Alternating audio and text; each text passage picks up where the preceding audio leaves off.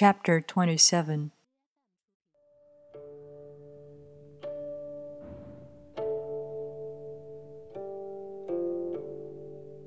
A good traveler has no fixed plans and is not intent upon arriving.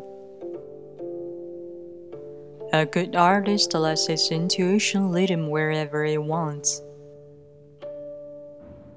A good scientist has freed himself of concepts and keeps his mind open to what is.